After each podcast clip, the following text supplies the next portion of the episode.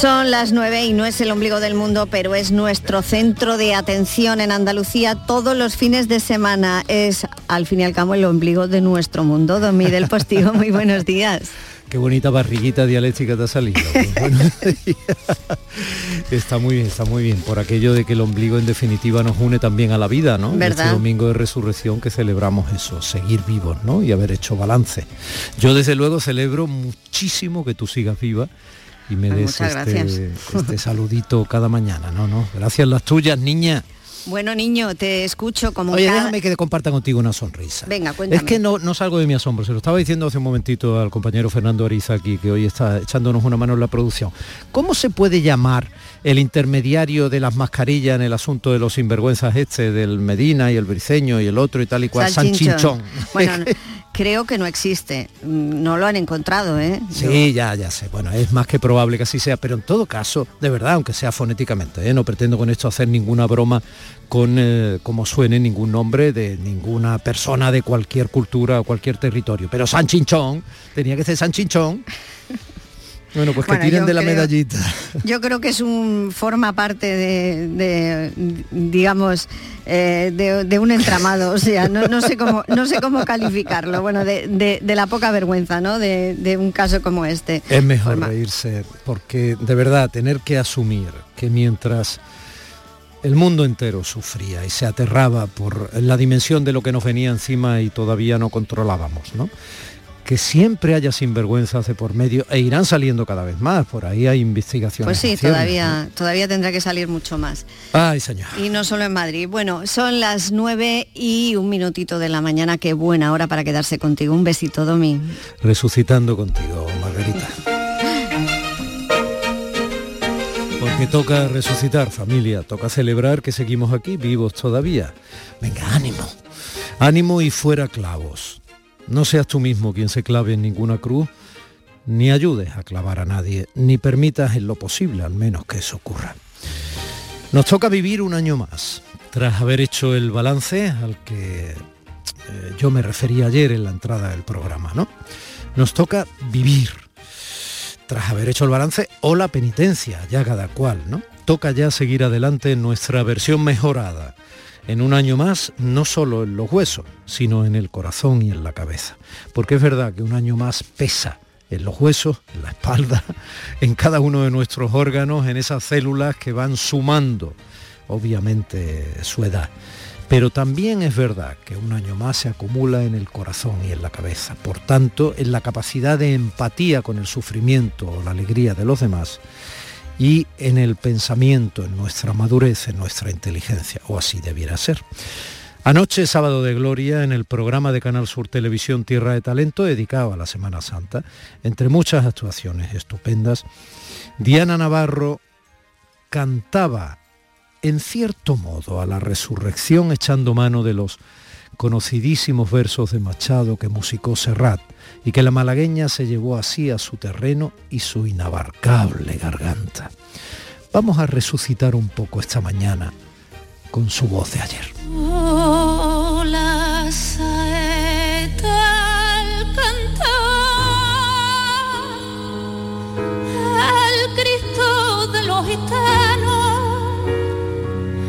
siempre con sangre en la mano, siempre por desenclavar, cantar del pueblo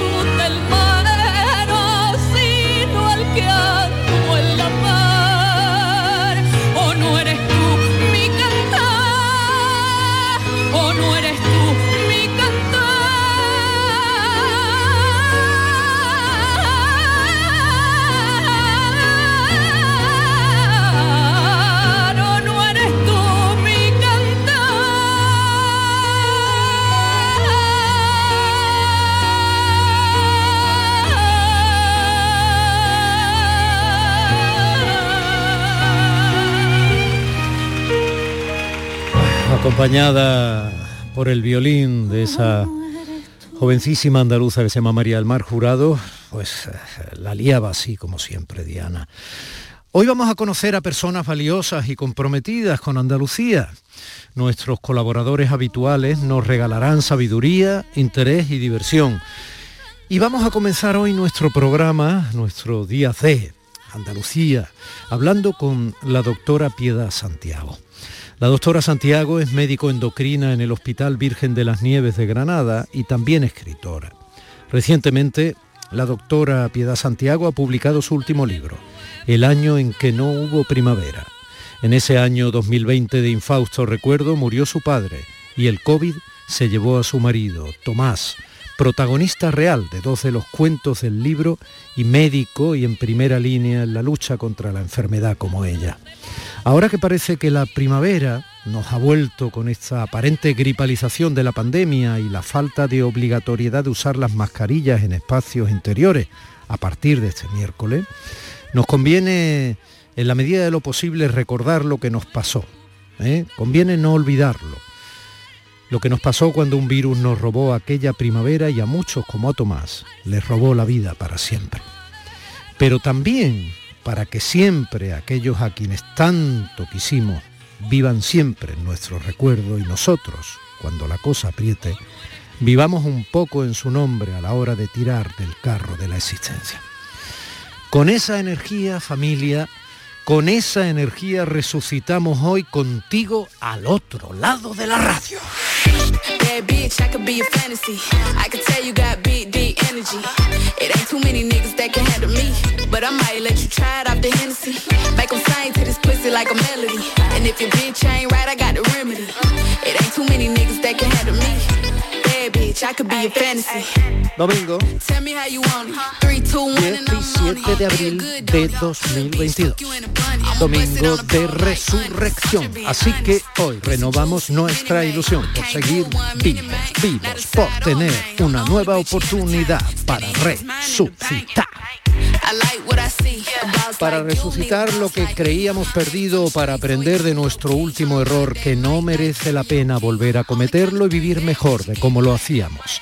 Irene López Fenoy que, yo lo sé Irene, anda bailoteando esto que suena, abriendo el bypass técnico en Sevilla, para que nosotros emitamos esta nueva edición de Días de Andalucía desde Málaga.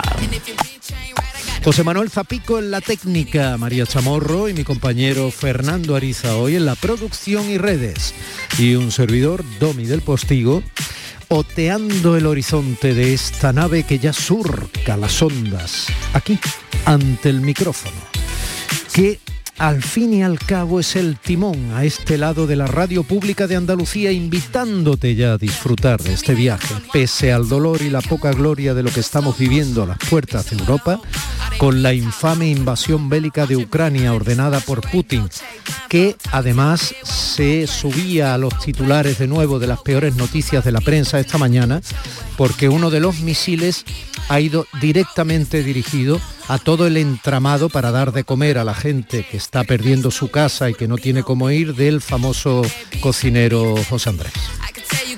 Y se lo ha cargado.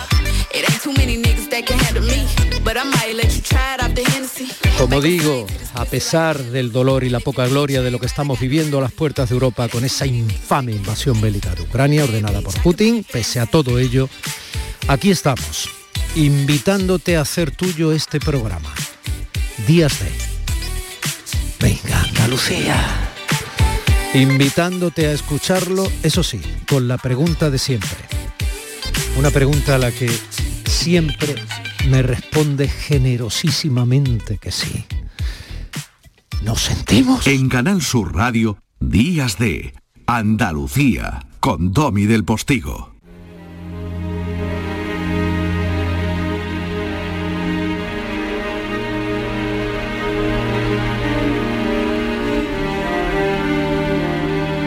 En el pasillo, al doblar la esquina, se encontraron de frente. Ella era una chica delgadísima, de inquietos ojos azules y cabello alborotado en una suerte de rizos mal recogidos por horquillas. La retuvo un instante, percibiendo la liviandad de sus huesos. Capturó un brillo de ansiedad en su mirada. Un rubor súbito enrojeció el perfil de la muchacha. Nerviosa pedía auxilio para un paciente del que no tenía idea sobre lo que hacer. Él no pudo ayudarle, pero pronto el adjunto que lo tutorizaba demandó su atención. Apenas una disculpa y el torbellino rubio desapareció entre camillas y sillas de ruedas mal aparcadas en la vía de paso. Él pensó, Habrá otros días, otras guardias, quizá alguna fiesta.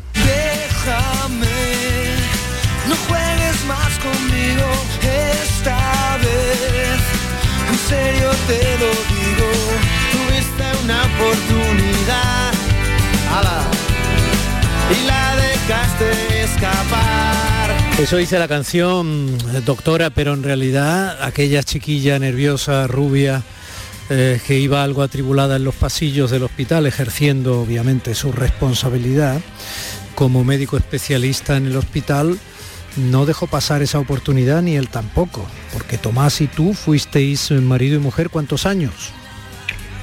Bueno, eh, yo era todavía, era residente, era una diletante aspirante a ser endocrinóloga y estaba realmente muy nerviosa porque era una de mis primeras guardias.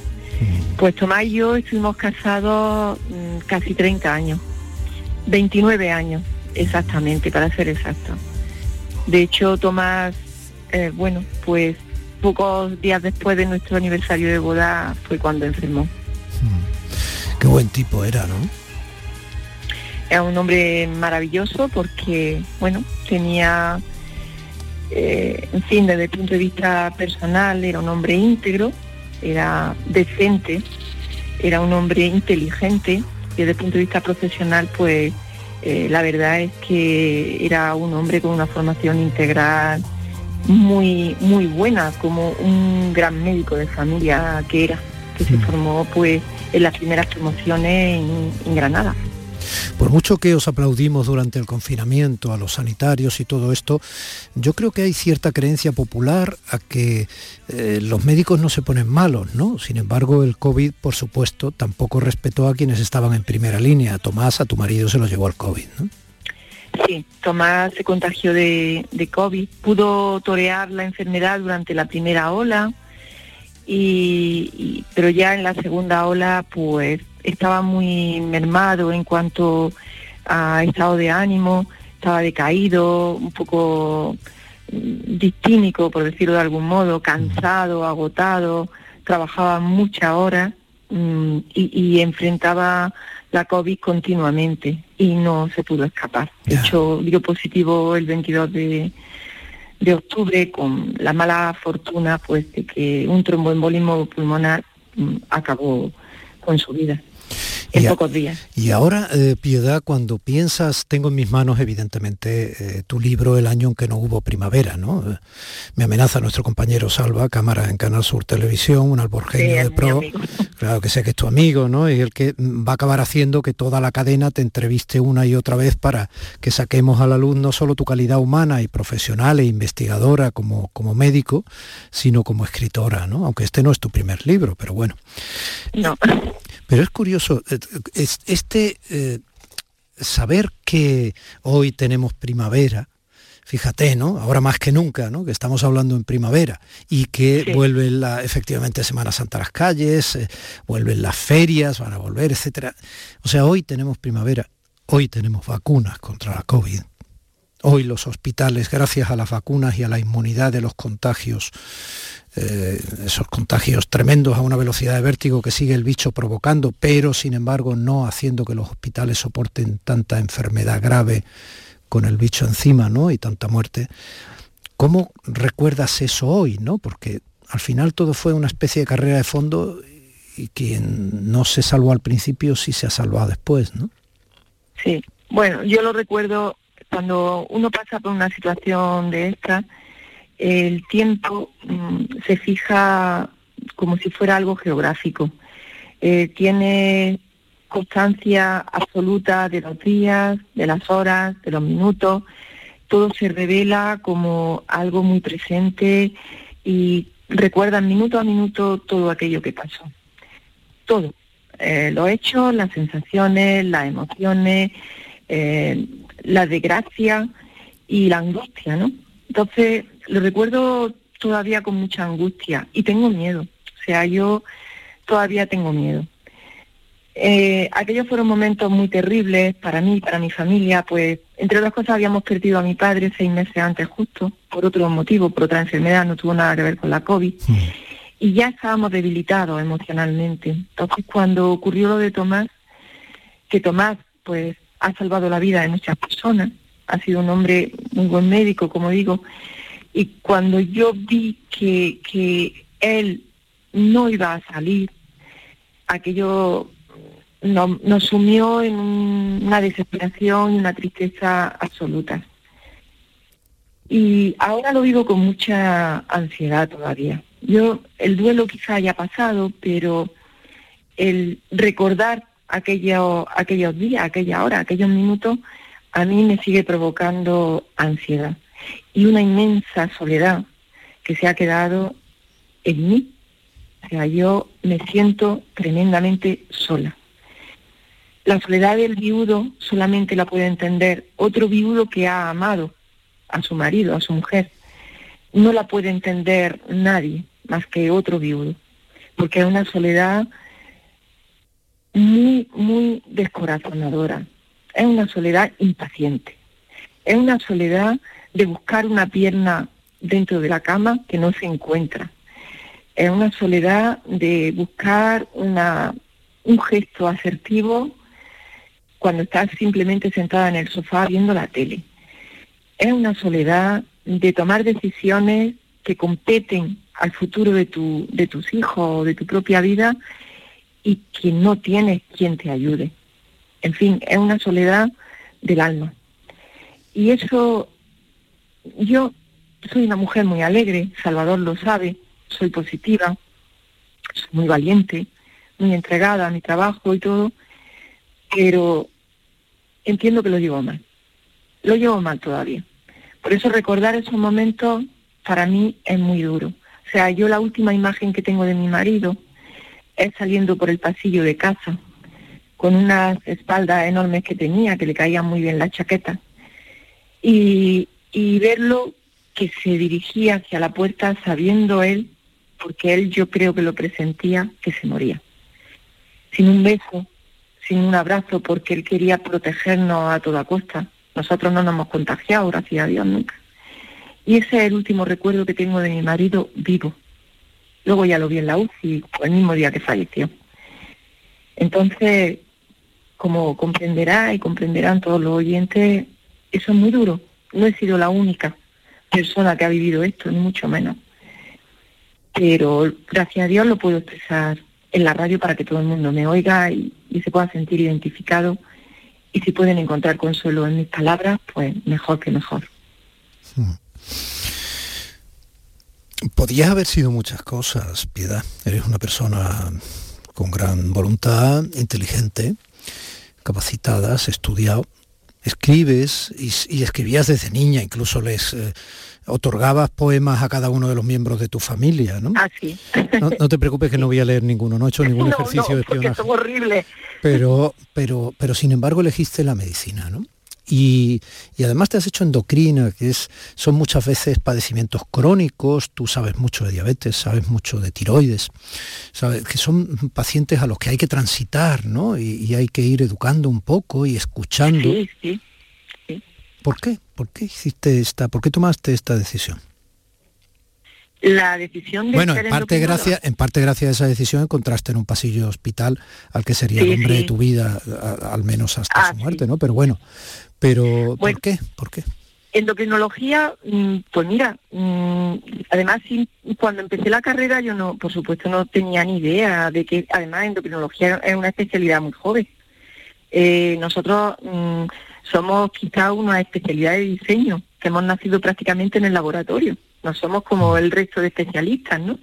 Somos un poco como de diseño, somos un poco como artificiales, dependemos mucho del laboratorio para poder llevar a cabo nuestra actividad médica.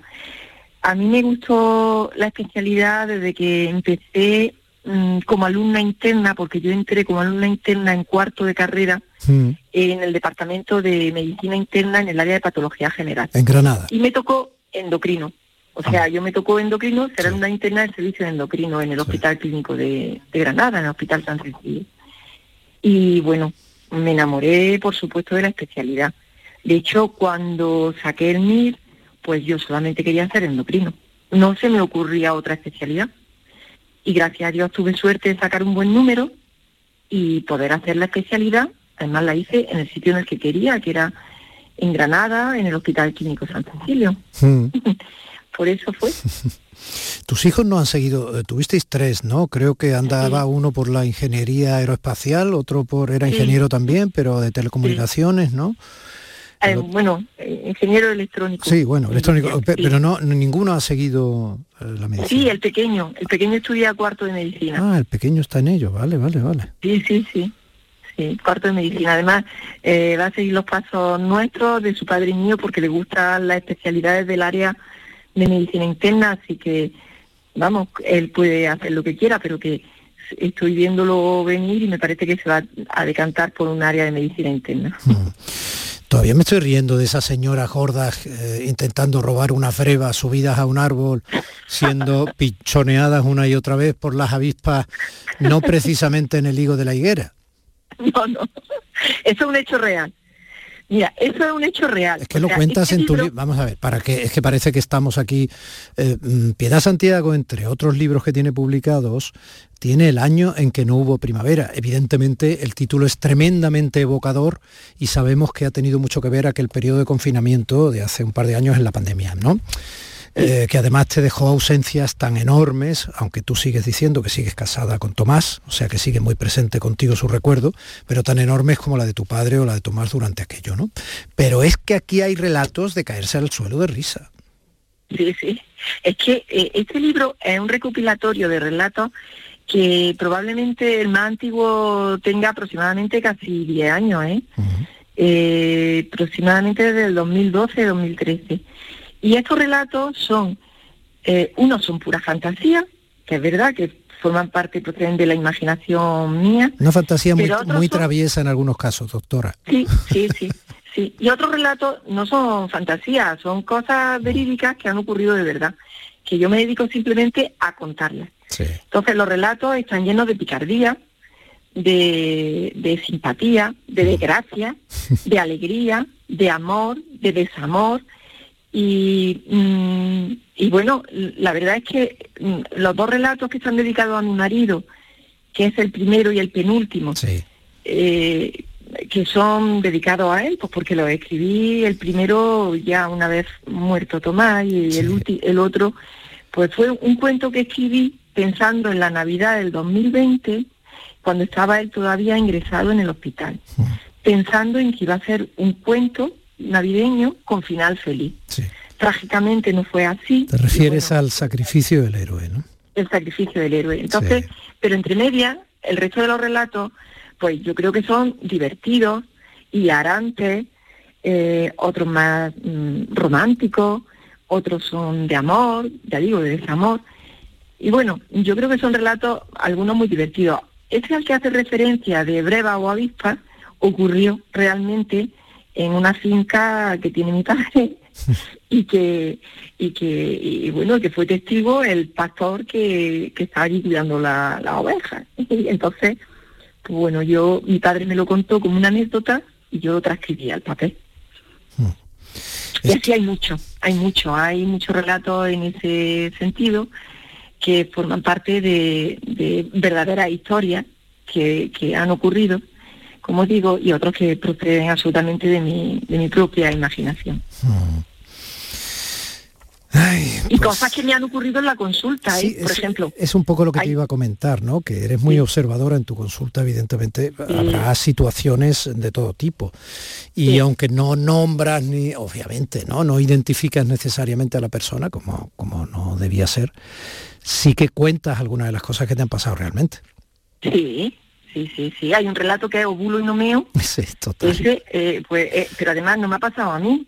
Si tú preguntas a los endocrinos de Málaga, te van a contar lo mismo. O sea, a mis compañeros de ahí seguro que le ha pasado alguna vez esto.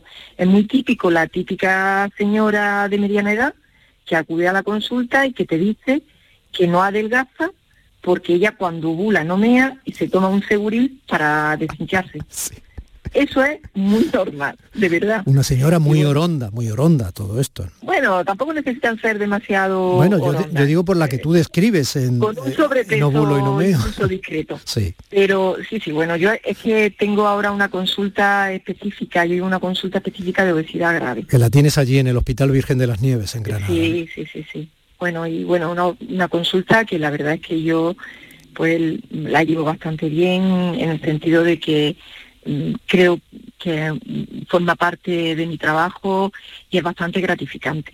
O sea que estoy en buena sintonía tanto con los pacientes como con los compañeros que forman el equipo de cirugía bariátrica. Mm. Me gusta mucho también en algunos de los relatos que utilizas términos que son muy, muy, muy granaínos, ¿no? O muy de esa Andalucía oriental, ¿no? También de Jaén. Y bueno, no se suelen, no se suelen utilizar mucho en la ¿Como cuál? No sé, por ahí el bolaico, ¿no? O- Ah. la- ah, claro, es que hay que saber lo que uno escribe. La, la perica colorada o la perilla o no ah, sé las qué. peri- O las sea, perillas es que- coloradas. Ay, es que- las perillas coloradas. Doctora, otro día eh, hablaremos seguramente de medicina, ¿no? Y Sí, incluso, de alguna, incluso de alguna de tus investigaciones, por ejemplo, esa Sí. de que las embarazadas tomen el, el yodo, Yodo. de manera adecuada, ¿no? Para que eso no afecte Sí. a la inteligencia que luego puedan desarrollar los, los, nacidos, ¿no? Los nacidos y tal.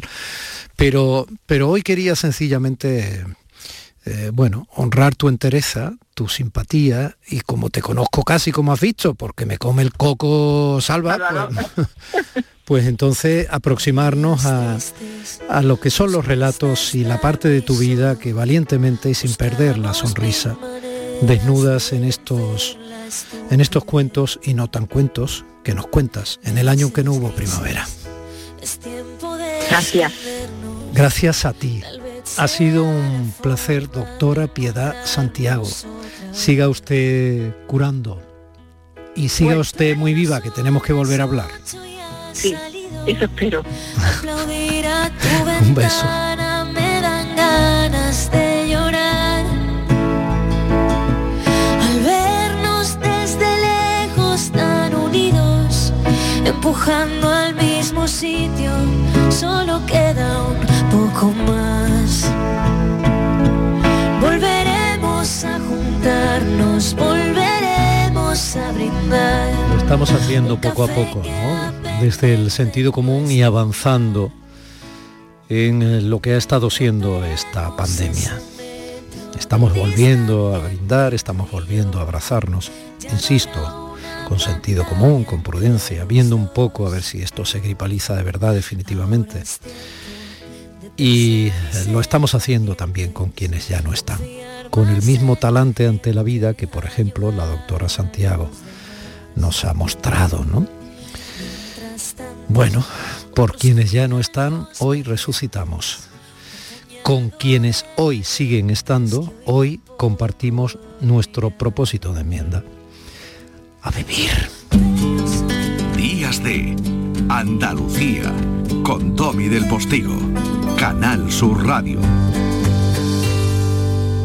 Aquadeus, ahora más cerca de ti, procedente del manantial Sierra Nevada, un agua excepcional en sabor, de mineralización débil que nace en tu región. Aquadeus Sierra Nevada es ideal para hidratar a toda la familia y no olvides tirar tu botella al contenedor amarillo. Aquadeus, fuente de vida, ahora también en Andalucía.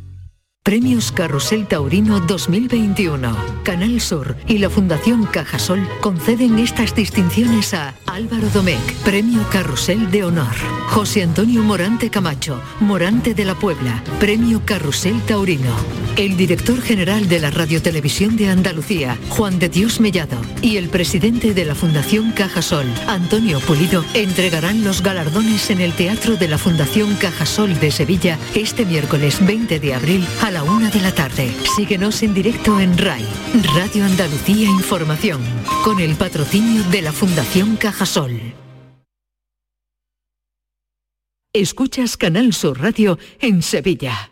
¿Te está afectando la subida de la luz? Claro que sí. Por eso en Insolac Renovables instalamos paneles fotovoltaicos de autoconsumo con los que podrás generar tu propia electricidad. Y ahora con las nuevas subvenciones de la Agencia Andaluza de la Energía lo tienes mucho más fácil. Entra en insolacrenovables.com e infórmate de las ventajas que tiene el autoconsumo. Insolac, expertos en energías renovables desde 2005. Matacandela, tu taberna cofrade, donde disfrutar entre tapas y vinos de la cultura y tradición de Sevilla. Todo ello de la mano de la pasión y devoción del sevillano. En Matacandela, la Semana Santa se vive todo el año. Calle Gamazo 1618, en el corazón de Sevilla. Capicúa, empresa andaluza que elabora el aceite preferido por el profesional. Ahora también disponible en tu supermercado. Capicúa apuesta por la sostenibilidad y por ello lanza las primeras monodosis biodegradables. Pídelas en tu comercio habitual y también en los establecimientos de hostelería. Ayudemos todos al medio ambiente. Capicúa, el aceite para tu cocina. Porque viajar es soñar, yo quiero soñar contigo. Cierra los ojos, déjate llevar. Solo imagina una ciudad una montaña, sobre ella un castillo y en su interior, como si de un cuento se tratara, una gruta con mil y una maravillas. Porque viajar es soñar. Aracena, la ciudad de la Gruta de las Maravillas. A ver cuántas preguntas aciertas. Día Mundial del Agua. 22 de marzo. Día Mundial de la Tierra. 22 de abril. Terminación del año en el que estamos. 2022. Formas de salvar el planeta. 22. Aún estás a tiempo. acuariosevilla.es Las mañanas del fin de semana son para ti, con Andalucía en la radio, con toda la luz, el talento y la alegría de nuestra tierra, con nuestra historia, cine, flamenco y toda la actualidad del fin de semana. Días de Andalucía, con Domi del Postigo, los sábados y domingos desde las 9 de la mañana. Quédate en Canal Sur Radio, la radio de Andalucía. Es el momento para mm, aprovechar eh, la sabiduría cofrade y eh, científica de nuestro Indiana Jones Navarro. Bajo el cielo de Andalucía. A quien tengo que agradecer y muchísimo que ayer con sus hombros casi cincuentones se viniera eh, casi, casi, bueno, pues todavía con las horas de madrugada de haber sacado uno de los tronos más tremendos y pesados de Andalucía a debatir un ratito o a comentar con la mesura que le caracteriza, pero también su búsqueda del rigor, algunos de los aspectos eh, de esta Semana Santa que hoy ya es casi pasada. Manolo, buenos días. Buenos días, Domi. Fue un placer, como siempre, poder estar contigo. Hoy te has quedado en casa, ¿no? Estás ahí tirado como un perrillo en el sofá, dime la verdad. Mm, En realidad estoy sentado porque estoy más cómodo sentado, pero vamos, sí, estoy, estoy aquí asomado viendo viendo nuestro Mediterráneo precioso que está hoy. El, valor informativo que ha tenido tu inicial eh, lo- ha, ha pesado por sí mismo. Bueno, querido, eh, vamos a mm, de alguna forma concluir siempre con puntos suspensivos, porque nos dará para mucho si Dios quiere. Vamos a tratar de concluir un poco esa aproximación a la arqueología cofrade o qué vamos a hacer hoy. Sí, yo creo que terminar un poco el ciclo de, de estas cuantas semanas relacionadas con la pasión y, y muerte de Jesús, ¿no? Toda esta arqueología que se llama arqueología bíblica o arqueología del Próximo Oriente, eh, yo creo que es un día estupendo, propicio para, para hacerlo, ¿no? Así que cuando te parezca, pues, pues vamos al ataque. Pues al ataque. Pues bueno, yo creo que, que Jerusalén, que de la que ya hablamos la, eh, en ocasiones anteriores un poquito, creo que debe ser el centro de, de este relato porque es el centro de la pasión, muerte y resurrección de, de Jesús, como todos sabemos, ¿no? Los hechos fundamentales de la, de la pasión se desarrollan entre su muralla y las proximidades. Y a mí me gustaría plantear a, los- a los oyentes un, un recorrido ¿no? por, la, por el estado actual de la ciudad de Jerusalén, por algunas de sus zonas, lógicamente, y, y qué podía haber habido allí en época de, de Jesús y en épocas cercanas. ¿no? Es un, sin duda un relato en el que se, se mezcla la, la tradición oral y la, y la verdad científica y la arqueología, porque como es lógico, eh, bueno, hay algunos lugares en los que la, la ciencia, bueno, nos dice que, que hay la documentación, que había unas estructuras, que había unos edificios, que había unas cosas, y la tradición en ocasiones nos dice mm, otra, ¿no? Es el caso, por ejemplo, de las proximidades de, de la que fue fortaleza romana dentro de Jerusalén, la llamada Torre Antonia, que se recibe ese nombre porque fue dedicada a, Marco Antonio, les decía, el de Cleopatra, ¿no? que todos nuestros oyentes conocerán. ¿no? Eh, la Torre Antonia estaba situada en el flanco noroeste del, del, templo de Jerusalén y ahí dice la tradición que se produjo bajo un arco que hoy en día es visible en la, en la llamada Vía Dolorosa, que se produjo la presentación al pueblo, lo que se conoce como la iconografía cristiana, como el ex homo de Jesús, ¿no? Eh, bueno, y efectivamente ese arco existe y ese es un arco histórico. O sea, es Pero es un arco... el arco está ahí. sí, sí. El arco es real, el arco está allí, el arco lo puedes, lo puedes ver y la tradición dice que fue allí Pilatos quien presentó a, a, Jesús, ¿no? Pero en realidad este arco mm, es posterior. No es un arco de la época ah. eh, del relato, pero sí es un arco que tiene que ver con un personaje que ya ha aparecido alguna vez en nuestra sección y que tiene mucho que ver con nosotros y que es nuestro querido emperador andaluz, sevillano palamaseña, Adriano. Este arco corresponde a un arco triple, a una, a una puerta eh, triunfal, probablemente como la que se puede ver todavía en Antalya, en Turquía, que construyó Adriano en Jerusalén. Porque Adriano, eh, el problema eh, de las rebeliones de los judíos lo tuvo muy muy presente, tuvo grandes problemas, sobre todo en, Alejandría, con rebeliones verdaderamente sangrientas y tanto es así que llega a aparecer en el Talmud discutiendo con los sabios de judíos, ¿no? Pero bueno, él, sea por una razón o sea por otra, decide de Jerusalén hacer tabula rasa de la ciudad y eh, reconstruirla con el nombre de Aelia Capitolina en honor a sí mismo. Y el Aelio era el, el patronímico, digamos, de la familia, y entonces, bueno, cambia diferentes diferentes zonas de, la ciudad y sobre todo construye templos, ¿no? Construye eh, el Aquíces, donde estaba el templo de, Salomón y después que después en la segunda fase de lo de del Grande, ahí construye un templo a Júpiter y cerca está ese arco del triunfo, que es donde la tradición dice que se presentó Jesús al pueblo en la llamada Vía Dolorosa, que todos aquellos que hayan estado en Jerusalén o que hayan leído, leído al respecto o hayan visto algún documental saben que es el camino que va desde el inicio de la Pasión hasta eh, en la iglesia del, del Santo Sepulcro, ¿no? A través de esta vía dolorosa que transcurre sigilosamente por el barrio musulmán, entre el barrio cristiano, los diferentes barrios históricos de Jerusalén, se va avanzando en las diferentes estaciones que suelen estar recogidas con, eh, con una placa y algunas con algún con algún motivo eh, bueno tradicional como el, el, lugar de la quinta estación quiero recordar que era la quinta donde supuestamente Jesús puso la mano en la pared y todo el mundo pues pone la mano en el mismo sitio, te puedes imaginar que la piedra está desgastada. Y pero bueno, es esta vía eh, dolorosa la que nos lleva, como te digo, por este por este camino, ¿no? Otro de los emplazamientos tradicionales de la de la pasión es el aposento alto de la última cena, que está en otra zona de la ciudad, en el llamado Montesión, ¿no? ¿Verdad? Nuestros amigos de Sevilla, que saben que tienen una hermandad que se que se conoce por Montesión, exactamente, que viene, el nombre viene del Monte de, de Jerusalén, y es un sitio que, bueno, ahora mismo de construcción medieval, no se conserva la casa eh, tal y como estaba en tiempos de Jesús, pero sí es una casa antigua en la, en la que la tradición dice eh, que allí se celebró eh, la última la última cena la última cena del, Señor, donde bueno, ya todo el mundo conoce bien la historia, donde se va a Judas, donde se, se reparte eh, la, comunión, donde Jesús deja su testamento vital y de donde ahí parte hacia el Monte de los Olivos, que está completamente al otro lado de la ciudad, eh, cruzando por una zona de la que hablamos hace un par de semanas, que era esta calzada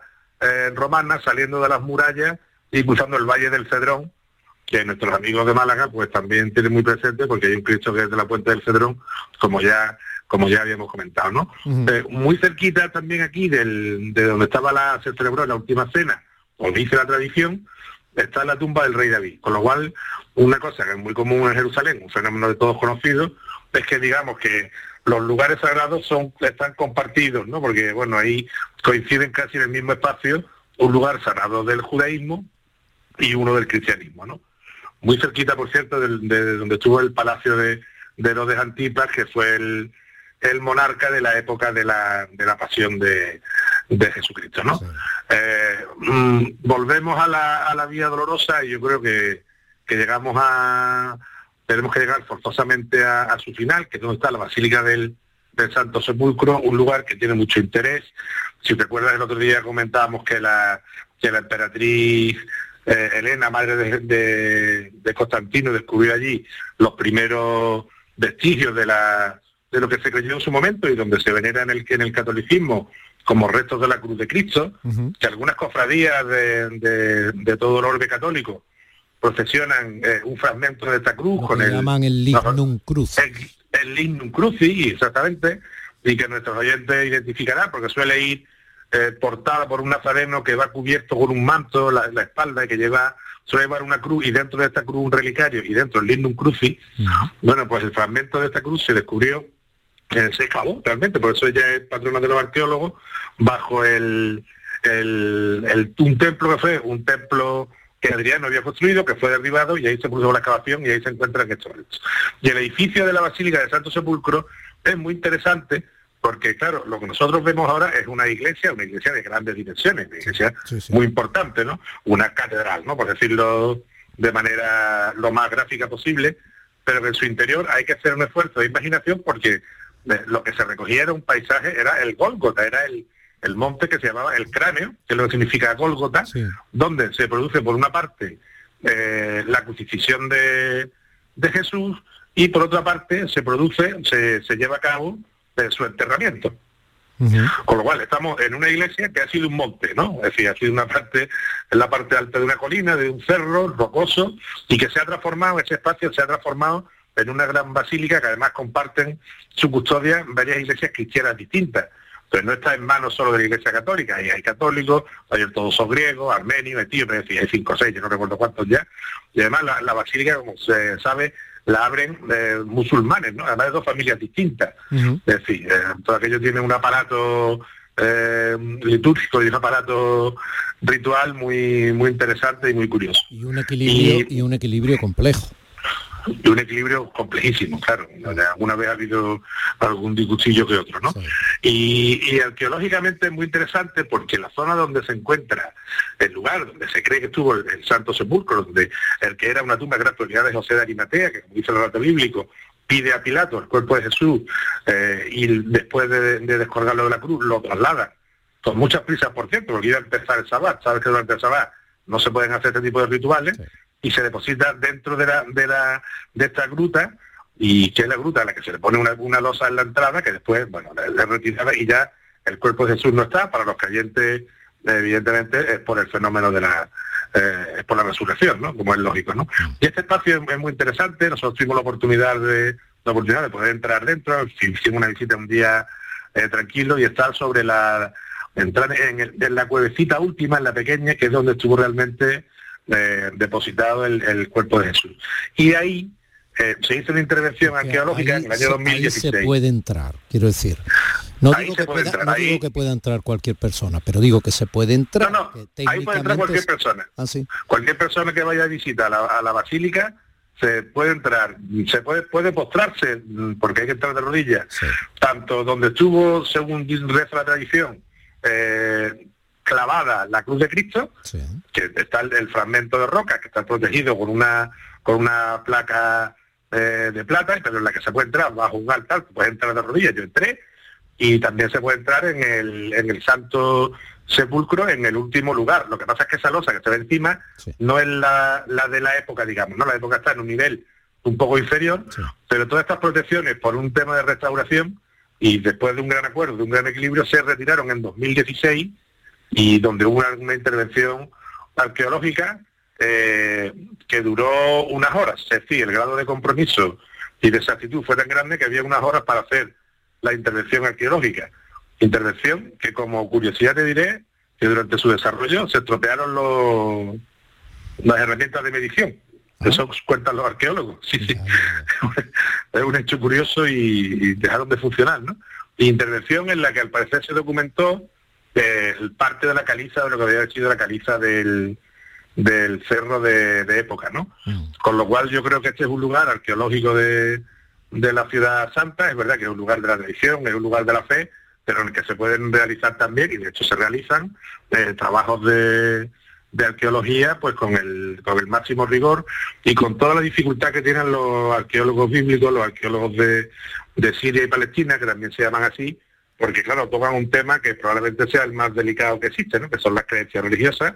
Por tanto, estas personas cada vez que se enfrentan al reto de tener que trabajar sobre la tumba de un santo, sobre eh, el lugar de, una, de un hecho religioso concreto, pues lo tienen que hacer con un, con un cuidado exquisito y, pues claro, eh, a veces la, la tradición y la ciencia pues no coinciden, ¿no?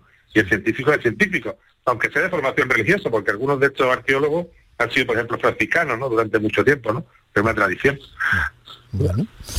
eh, bueno, yo he cerrado los ojos en parte de tu narración, ¿eh? he tratado de ir aproximándome.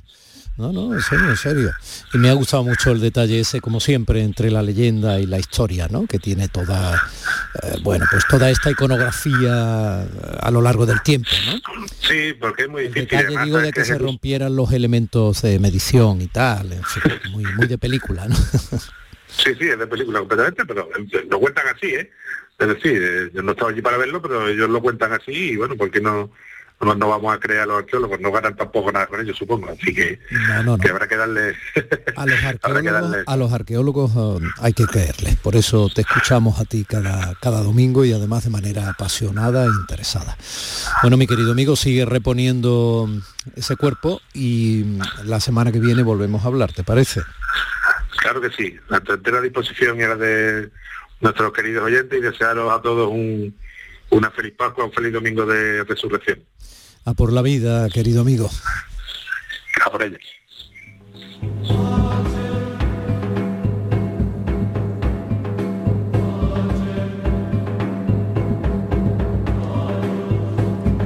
Un poquito más de las eh, 10 menos cuarto de la mañana y con estas ganas de resucitar por dentro, ahí andamos.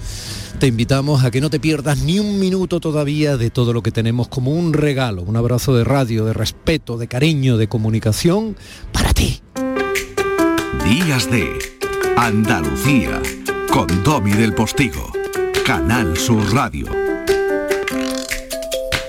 En abril, Sol 1000. Con Social Energy, atrapa el sol y di no a la subida de la luz. Ahorra hasta un 70% en tu factura y sé un revolucionario solar aprovechando las subvenciones de Andalucía. Pide cita al 955 44 11 11 o socialenergy.es. Solo primeras marcas y hasta 25 años de garantía. La revolución solar es Social Energy. La mañana de Andalucía con Jesús Vigorra es tu referencia en la radio. Con la última hora del día, Toda la actualidad. la información más cercana que buscas y el mejor entretenimiento.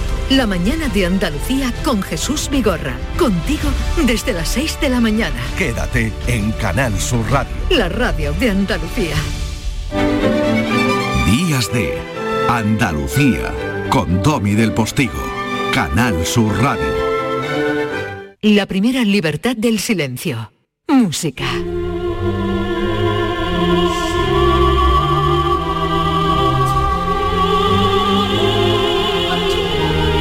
Y si la semana pasada traíamos al Miserere como pieza adecuada para desentrañar, disfrutar y hacer la procesión por dentro en estos días de pasión, hoy traemos el Stabat Mater.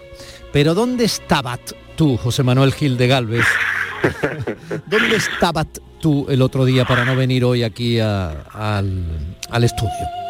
Pues bueno, Domi, estamos por aquí en Granada, en Nihuela, aquí casi en las Pujarras, en un sitio precioso, como siempre sabes que tenemos por aquí nuestro refugio y nos venimos siempre a descansar un poquito y a pasar unos días. Ah, qué bien. bueno, Yo supongo que después de la labor de servicio público, de conocimiento y entretenimiento para abrir el hambre de, de- de- saber sobre la música, nuestros compositores y la huella que Andalucía a través del tiempo ha dejado en ese ámbito, te habrán puesto ahí, no sé, una calle o algo, ¿no? no sé, no sé, a ver si me sacan en profesión o algo. Bueno, pues eh, si te sacan en procesión, tú agárrate bien, ¿eh? No te- está claro. eso está es un claro. lugar de altura, ¿eh? Es Eso sí, sí, esto está a mil metros ya, vamos, prácticamente, sí. sí, sí. ¿Qué es el verdad. Stabat Mater, querido?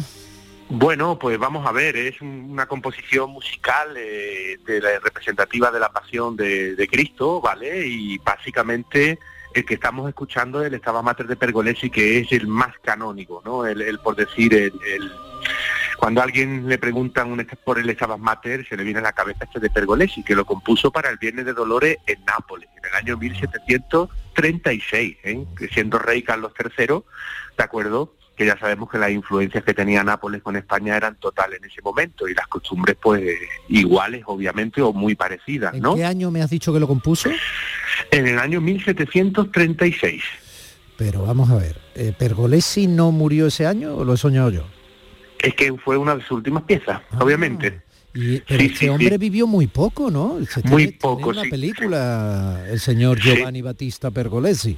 Sí, fue, y fue un compositor muy importante porque está en el enlace entre el barroco y el clasicismo, en todo lo que fue el estilo galante y el desarrollo de la música, ¿no? Eh, y solo vivió 26 años. Estamos ante... 26 años. Sí, sí, sí, una, una tuberculosis se lo llevó para adelante. Ya sabes tú que en aquellos tiempos aún no había la medicina que tenemos hoy y la gente pues moría con mucha más facilidad de cualquier cosita, ¿no? Eh, por desgracia, ¿no? Bueno, pues si te sigo contando el Stabat Mater, pues tiene su, digamos, sus fuentes iniciales en el siglo XIII. Se cree que son, digamos, eh, paralelismo con la mística de San Francisco de Asís, ¿de acuerdo? Eh, estamos, nos situamos en el mundo franciscano, ¿no? Y todo lo que fue los sufrimientos de, de- del Señor eh, en sus últimos días, ¿no? Y estos textos, recogidos en el Nuevo Testamento y en el Evangelio de San Juan, van pasando a la música de una manera eh, muy grande, ¿no? Eh, eh, se, se- se componen muchos Stabat Mater, ¿no? Y también ocurre en Andalucía, igual que los misereres, ¿no? Se hace tradición en las capillas de catedrales, pues de Sevilla, de Málaga, de Granada, de Cádiz, de Jaén, los maestros de capilla van componiendo sus Stabat Mater para ser representados, pues desde la cuaresma, ¿no?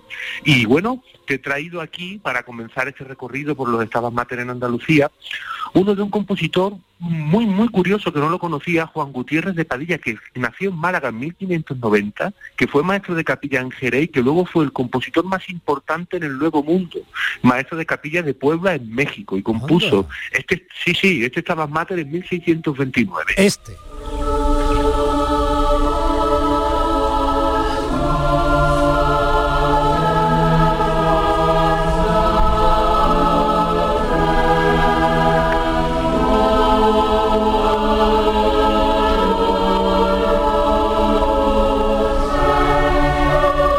Fíjate que me ha hecho una apreciación nuestro compañero José Manuel Zapico, eh, simpática, que tiene una contestación. Dice, es curioso, ¿no? Imaginar a los indígenas cuando escuchaban esto, por ejemplo, una iglesia. Lo curioso es ver cómo años después los coros eran de indios. Sí, sí, sí, sí, sí, sí. Cantando Hay mucho, esto. hay- sí, sí, hay muchos estudios que hablan de la recepción, digamos, de la música que venía de Europa allí en Hispanoamérica y es, enorme, es alucinante, ¿no? Evidentemente, porque es un, un choque de culturas o una, un intercambio de culturas, como se quiera ver, ¿no? Pero bueno, esto sonaba en el siglo XVII en la Catedral de Puebla en México, ¿no? Hay que hacerse una idea de eso, Qué cosa, más, evidentemente. qué cosa más interesante. Me ha parecido muy interesante el descubrimiento de este, de este andaluz de Gutiérrez de Padilla con esa dimensión, ¿no? Para la época. Sí, ¿no? ¿Y este señor Antonio Maqueda Castillo con este Stabat Mater? Pues mira, fíjate, este eh, estudió en Granada con Vicente de Palacio, el maestro de capilla, y luego se hizo maestro de capilla de Cádiz. Y esto es lo que sonía en mitad del siglo XIX, lo que sonaba de Antonio de Maqueda, en Cádiz.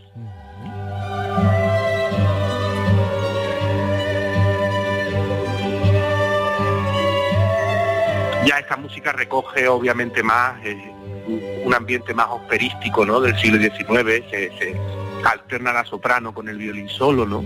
Tiene otra Pero- cadencia, ¿no? Lleva otro tempo, es más animadito, ¿no? Pero volviendo a la Catedral de Málaga, ¿de acuerdo? Y yendo otra vez al siglo XVIII, nos situamos con Iribarren, en el gran maestro de capilla histórico de nuestra Catedral de Málaga.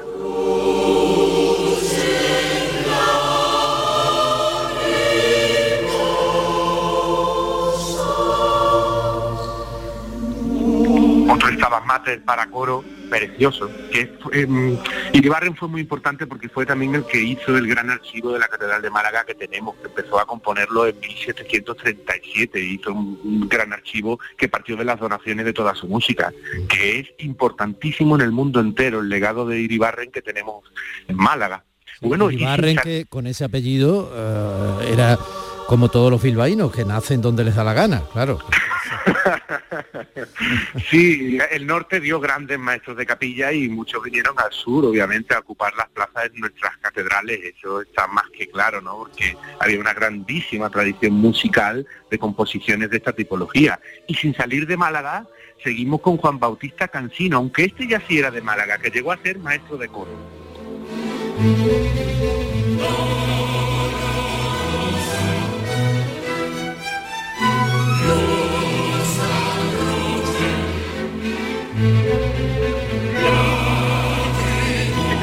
También, igual que el de Maqueda, ya tiene muchísimo de ópera, ¿no? Es una música que ya está a caballo entre la música religiosa y la música operística. Bueno, este es casi bailable, vamos. Esto ya está, claro. Sí, sí, sí. Y además, y además, evidentemente, aunque sea bailable, pero mantiene siempre el origen, ¿no? Del Estabar Mater Dolorosa, que es lo que dice.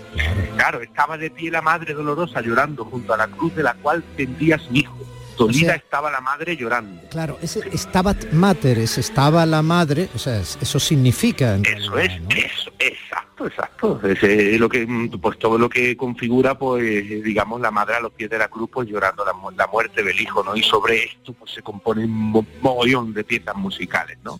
Y bueno, de Málaga nos vamos a ir a Jerez, ¿de acuerdo? Nos vamos a dar un paseíto de dos horitas y media de coche y nos vamos con Álvarez de Beiveder, que ya tuvimos un par de sesiones sobre él, maravilloso.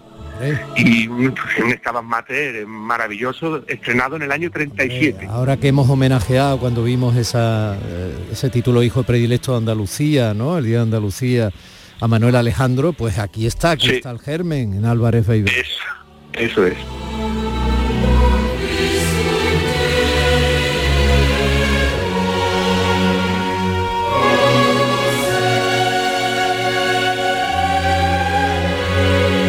Fíjate, Domi, ¿eh? qué maravilla tenemos de música compuesta aquí en nuestra tierra durante a lo largo de los siglos. una auténtica maravilla. Hay que seguir haciendo por sacar todo esto y ponerlo a funcionar porque eh, el legado que tenemos de la música clásica bueno, aún no hemos entrado a hablar del renacimiento, que ya verás, ya verás cuando comencemos a hablar del renacimiento. Bueno, pues renaceremos, renaceremos como hoy. Eh, está claro. esto es alimento para esa dimensión espiritual del sí. Sí, sí, sí, sí, sí. Bueno, y he elegido para irnos hoy otro gran Estaban Mater de Boccherini, un compositor italiano, pero que pasó la mayoría de su vida en España y que pues, solo compuso en, en una de sus composiciones más famosas esa de por las calles de Madrid no o algo así. Eh, sí sí sí la música de la estrada de Madrid claro que sí o la o la retirada también muy bonita su famoso fandango.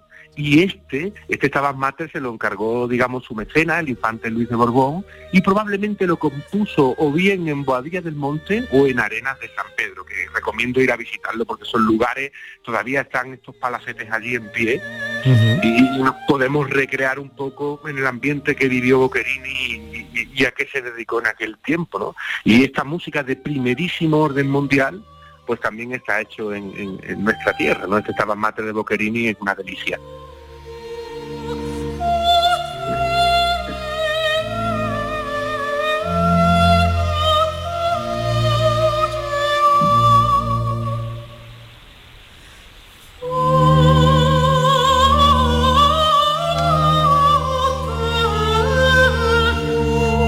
Bueno, para que los oyentes lo, sepan, hemos estado oyendo voz constantemente, porque todos los estados mater evidentemente son para la voz, que es lo que, mm, digamos, es más es, recogido y, ayuda a llegar al misterio de Dios, ¿no? Evidentemente la voz humana es el instrumento más perfecto y el más usado en la, música religiosa. y por ello, por lo que pues ahí hay reloj, ¿no? Ahí en las cercanías de la Alpujarra Granadina donde estás descansando, ¿no?